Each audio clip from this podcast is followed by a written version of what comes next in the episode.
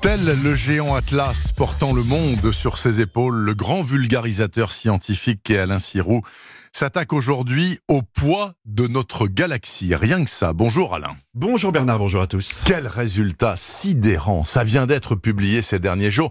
Il y a des astronomes qui annoncent avoir pesé notre galaxie, c'est-à-dire la Voie lactée hein, en clair. Alors quel est l'intérêt de la chose? Vous allez nous le dire sans doute Alain, mais d'abord, Comment fait-on pour peser une planète comme la Terre ou alors une étoile comme le Soleil? Alors c'est là où réside le, génie humain, Bernard. Évidemment, il est impossible d'évaluer la, masse hein, de la Terre ou du Soleil en les posant sur une balance, ça n'a pas de sens. Hmm. Donc il a fallu faire preuve bah, d'imagination. C'est ce qu'ont fait deux hommes exceptionnels, Johannes Kepler et Isaac Newton. Bien sûr, vous connaissez ces noms. Hein. Mais retenez que grâce à leur génie, on dispose depuis quatre siècles d'outils mathématiques et physiques pour peser les corps qui flottent dans l'espace. Ben, je ne savais pas que c'était eux. Alors on mesure les distances, les périodes de révolution, la dimension des orbites et on en déduit la masse de la Terre et de la Lune comme celle du Soleil et des étoiles. Et dans le ciel, on peut donc tout peser Absolument tout dès qu'un corps tourne autour d'un autre.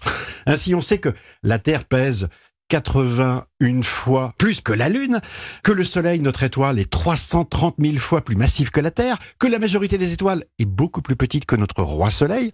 Bref, on sait peser mesurer les vitesses, les distances des objets proches, mais, mais l'affaire se complique dès qu'on change de dimension et qu'on approche, qu'on aborde le domaine galactique. Le domaine galactique, mais pourquoi? Parce que euh, il a quelque chose de très différent du reste. Ah oui, sa taille, sa taille. Une étoile comme le Soleil, on voit ce que c'est. C'est une énorme boule, de, gaz qui brûle, hein, qui dispense son énergie euh, tout autour d'elle. Mais une galaxie, c'est un ensemble de centaines de milliards d'étoiles.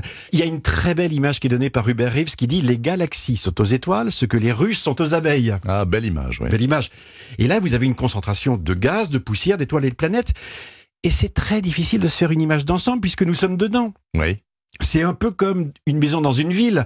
Vous regardez par la fenêtre, vous voyez d'autres maisons, euh, c'est le quartier, mais c'est pas la ville dans son ensemble. Donc, euh, il faut avoir une autre vision. Et donc, l'exploit de ces astronomes, c'est d'avoir réussi à peser cette ville stellaire, disons ça comme ça, qui est notre galaxie, la Voie lactée. Oui, exactement. Et ils ont utilisé pour ça deux télescopes spatiaux, Hubble, et Gaia. Bon, Gaia, vous voyez, c'est une sorte de compas stellaire qui mesure les distances, les vitesses, la luminosité d'environ un milliard d'étoiles proches.